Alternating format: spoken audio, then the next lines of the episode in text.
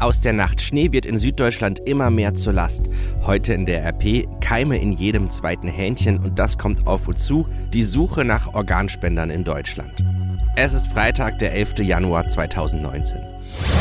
Der Rheinische Post Aufwacher. Der Nachrichtenpodcast am Morgen. Mit Daniel Fiene. Schönen guten Morgen. Lasst uns über das Wetter sprechen. Bei uns gibt es ja gerade sehr viel Regen, sehr, sehr viel Regen sogar.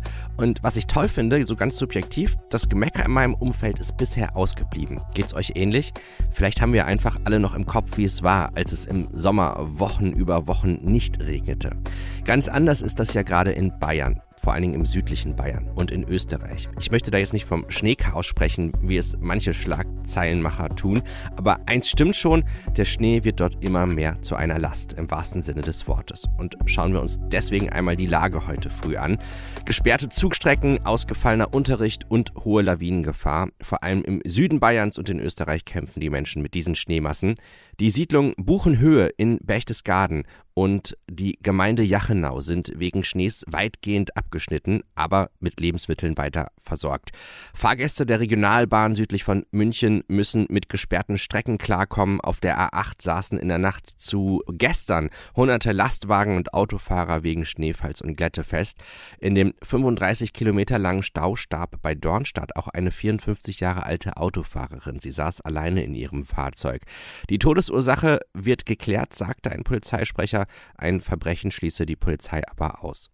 Und nach der Ausrufung des Katastrophenfalls für Teile des Landkreises Berchtesgadener Land in Bayern hat sich die Lage dort teils weiter verschärft, denn es schneit weiter. Am meisten Sorgen bereiten den Behörden die Schneelasten auf den Dächern. Es sei eine Extremsituation, sagte der Bürgermeister von Bischofswiesen, Thomas Weber von der CSU. Es komme auf die Dachlasten an. Momentan habe man noch Spielraum. Wir haben jetzt Schneehöhen von auf die Dächer oben von einem Meter in die Tallagen und äh, in Leupel von 1,36 Meter und da wird es jetzt schon kritisch. Entscheidend wird jetzt werden, wie die Wettersituation sich in den nächsten Tagen äh, verhält. Ob Schnee kommt, ob Regen kommt und wie dann die Belastung auf den Dächern ausschaut. Wenn, wenn äh, enorm viel Schnee kommt, ist es genauso schlimm, als äh, wenn Regen kommt. Wir dürfen nur diese Dachlasten nicht überschreiten. Im Moment haben wir nur Spielraum. Ja, und in den kommenden Tagen, da soll es auch noch weiter Schnee im Süden geben. Schauen wir auf die Titelseite der Rheinischen Post von heute. Unser Aufmacher dort heißt Keime in jedem zweiten Hähnchen. Obwohl das Gesundheitsrisiko ja bekannt ist, ist die Belastung von Fleisch mit Durchfallerregern im Einzelhandel stark gestiegen. Verbraucherschützer fordern mehr Hygiene in Schlachthöfen und das steckt konkret dahinter. Mehr als jede zweite Hähnchen-Frischfleischprobe im deutschen Lebensmitteleinzelhandel ist mit einem Durchfallerreger kontaminiert. Dieser kann vor allem bei immungeschwächten Menschen zu gefährlichen Erkrankungen führen. 51,8 Prozent der Hähnchenfleischproben enthielten im vergangenen Jahr den Durchfallerreger Campylobacter. 2011 waren es erst 31,6 Prozent. Das geht aus der Antwort der Bundesregierung auf eine schriftliche Frage des grünen Fraktionschefs Anton Hofreiter hervor. Demnach fand das Bundesamt für Verbraucherschutz und Lebensmittelsicherheit den Erreger im vergangenen Jahr direkt an den Schlachthöfen sogar bei 78,8 Prozent der Hähnchenproben. 2011 waren es erst 40,9 Prozent. Der Erreger führt nach Angaben des Robert Koch Instituts zu 60 bis 70.000 gemeldeten Erkrankungen pro Jahr. Die Dunkelziffer ist deutlich höher. Vor allem Kinder, Ältere und Schwangere sind häufig betroffen. Durch Braten und Einfrieren können die Keime abgetötet werden. Ist das Hähnchenfleisch allerdings roh, können schon kleinere Keimkolonien schwere Erkrankungen auslösen. Die Zahlen der Bundesregierung zeigen, dass der Befall mit dem Durchfallerreger deutlich zugenommen hat, obwohl das Gesundheitsrisiko bekannt ist. Gründe für die Verbreitung liegen vor allem in den Schlachthöfen. Hier wird Experten zufolge bei Hygienemaßnahmen zu wenig getan. Schnittwerkzeuge werden etwa zu wenig gereinigt und auf deutschen Schlachthöfen wird im Akkord gearbeitet. Die Bezahlung ist schlecht. In der Kühlkette vom Mastbetrieb bis in den Einzelhandel gibt es mitunter Lücken, die zu einer starken Erwärmung des Fleisches führen. Mehr Details zum Thema findet ihr auf rponline.de und bei uns in der Zeitung. Es gibt noch eine weitere Verbrauchermeldung, bei der viele aufgehorcht haben, als sie das gehört haben. Die Buchhandelsketten Meiersche und Thalia wollen fusionieren. So entsteht dann der größte familiengeführte Buchhändler in Europa mit insgesamt 355 Filialen. Der erste Impuls bei solch einer Nachricht ist ja, Amazon hat Schuld, doch so einfach ist das nicht. Im Gegenteil.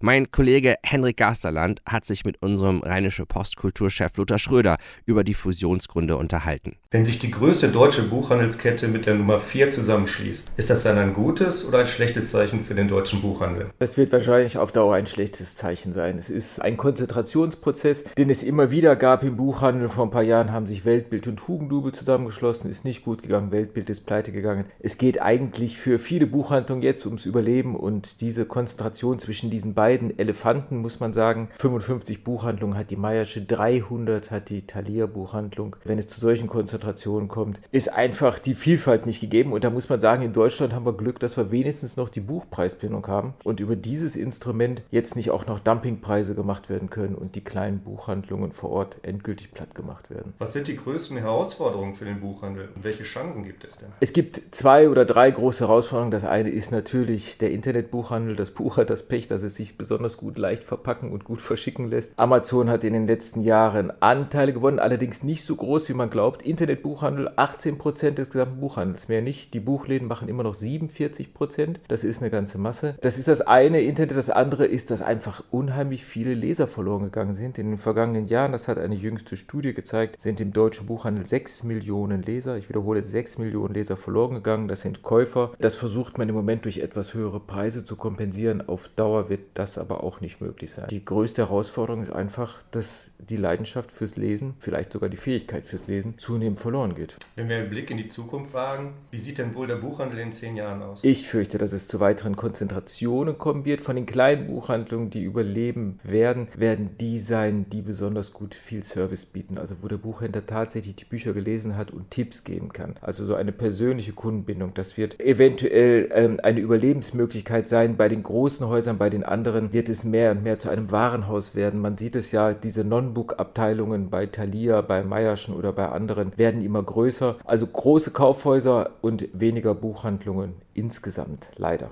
Schauen wir auf die Themen, die heute die Schlagzeilen prägen werden. In Deutschland gibt es zu wenig Spenderorgane für schwerkranke Patienten. Deswegen will der Bundestag in diesem Jahr die Regeln für Spender ändern. Wie viele Organspender es im vergangenen Jahr im Land gab, das will die Deutsche Stiftung Organtransplantation um 9 Uhr in Frankfurt am Main bekannt geben. Die Zahl der Spender dürfte erstmals seit Jahren wieder deutlich gestiegen sein. Bereits im November waren 865 Spender gemeldet. Das waren nach elf Monaten schon mehr als 2017 und 2016 im ganzen Jahr. Der sachsen-anhaltische Landtagsabgeordnete und einstige Landesparteichef André Poggenburg verlässt die AfD. AfD-Bundesvorstandsmitglied Kai Gottschalk bestätigte der deutschen Presseagentur gestern, dass Poggenburg seinen Austritt erklärt habe. Der 43-Jährige, der zum rechtsnationalen Flügel der Partei gehörte und in der Vergangenheit immer wieder durch verbale Entgleisungen auffiel, äußerte sich auf Anfrage zunächst nicht. Die Delegierten der AfD treffen sich heute im sächsischen Riesa, um ihr Programm für die Europawahl im Mai zu beschließen. Deutschlands Handballer sind mit einem mühelosen Sieg in die Heim-WM gestartet. Im Eröffnungsspiel besiegte der Gastgeber eine gesamtkoreanische Auswahl mit 30 zu 19 und holte sich Selbstvertrauen für die kommenden Aufgaben in der Vorrundengruppe A. Morgen um 18.15 Uhr, also am Samstag trifft die deutsche Handballbund-Auswahl auf Brasilien. Erst in diesem Spiel wird sich zeigen, wie stabil die deutsche Mannschaft zu Beginn des Turniers bereits ist. Weitere Gruppengegner sind Russland, Titelverteidiger Frankreich und Serbien. Zum Schluss habe ich noch einen Hörtipp für euch. Im Kindesalter, da fangen ja viele an, ein Instrument zu spielen, denn Musik soll Spaß machen und Gehirn und Koordination trainieren. Was viele nicht wissen, ist, dass Musizieren auch krank machen kann. Berufsmusiker, die im Orchester sitzen, sind davon ebenso betroffen wie Hobbymusiker und Kinder, die falsch üben.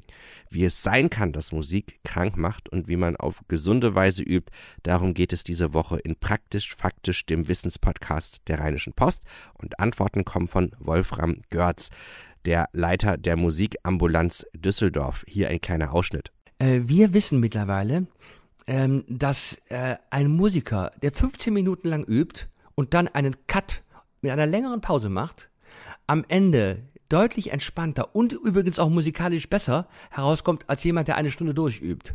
Warum ist das so? Äh, unser Gehirn ist nur begrenzt für neue äh, Impulse aufnahmefähig und irgendwann möchte das Hirn von sich aus äh, einfach einen Break haben, um dann weiter, um abzuspeichern. Ja, wenn ich jetzt aber in dieser Zeit, in der eigentlich mein Gehirn äh, Speichervorgänge ähm, ausführen möchte, wenn ich aber weiterspiele, dann überschreibe ich sozusagen gute Informationen durch schlechtere Informationen, weil meine Aufmerksamkeitsschwelle sinkt. Das heißt, ein Musiker, der eine Stunde am Stück übt, ist am Ende dieses einstündigen Übeprozederes mit dem Outcome, also was dabei rauskommt, schlechter als jemand, der übt 15 Minuten, 10 Minuten Pause, 15 Minuten, 10 Minuten Pause, 15, 10, 15. Und wenn ihr jetzt die ganze Folge hören wollt, praktisch, faktisch findet ihr einmal die Woche neu auf podcasts.rp-online.de und überall, wo es Podcasts gibt. Es ist auch, muss man sagen, fantastisches Podcast-Wetter jetzt am Wochenende. Schauen wir nämlich mal auf das Wochenendwetter. Der Regen wird ein treuer Begleiter für uns und es wird insgesamt wärmer. Heute gibt es immer mal wieder Sprühregen bei 6 Grad. Morgen wird das Wetter ähnlich. Es kommt noch Wind hinzu. Am Sonntag ist es dann noch grauer. Es wird weiter nass, aber auch etwas etwas milder. 9 Grad erwarten wir dann. Das war der Rheinische Postaufwacher für heute. Das heißt, das Wochenende ist ja schon zum Greifen nah, zumindest wenn ihr am Wochenende nicht ran müsst. Mein Name ist Daniel Fiene. Ich wünsche euch noch einen schönen Tag. Mehr bei uns im Netz www.rp-online.de